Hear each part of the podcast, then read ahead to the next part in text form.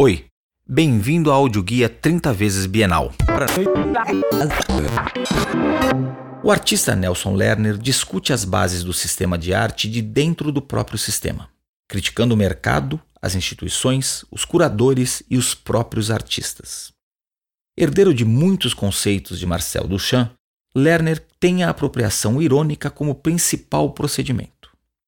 A última ação do grupo Rex, do qual Lerner foi integrante, foi a mostra Exposição Não Exposição, em 1967.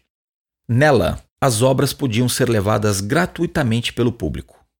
Houve tumulto dentro e fora da galeria, onde as pessoas vendiam as obras que tinham acabado de pegar de graça. A série Homenagem a Fontana, de 1967, se refere à obra de Lúcio Fontana, em especial as telas monocromáticas que cortava a fim de demonstrar que toda pintura é superfície. Apenas um rasgo na tela poderia criar profundidade real. Na homenagem de Lerner, composições similares à de Fontana foram criadas com camadas de lona colorida e zíper, de forma que o espectador possa interagir com a peça. Os rasgos temporários possibilitados pelo zíper revelam as camadas inferiores de tecido.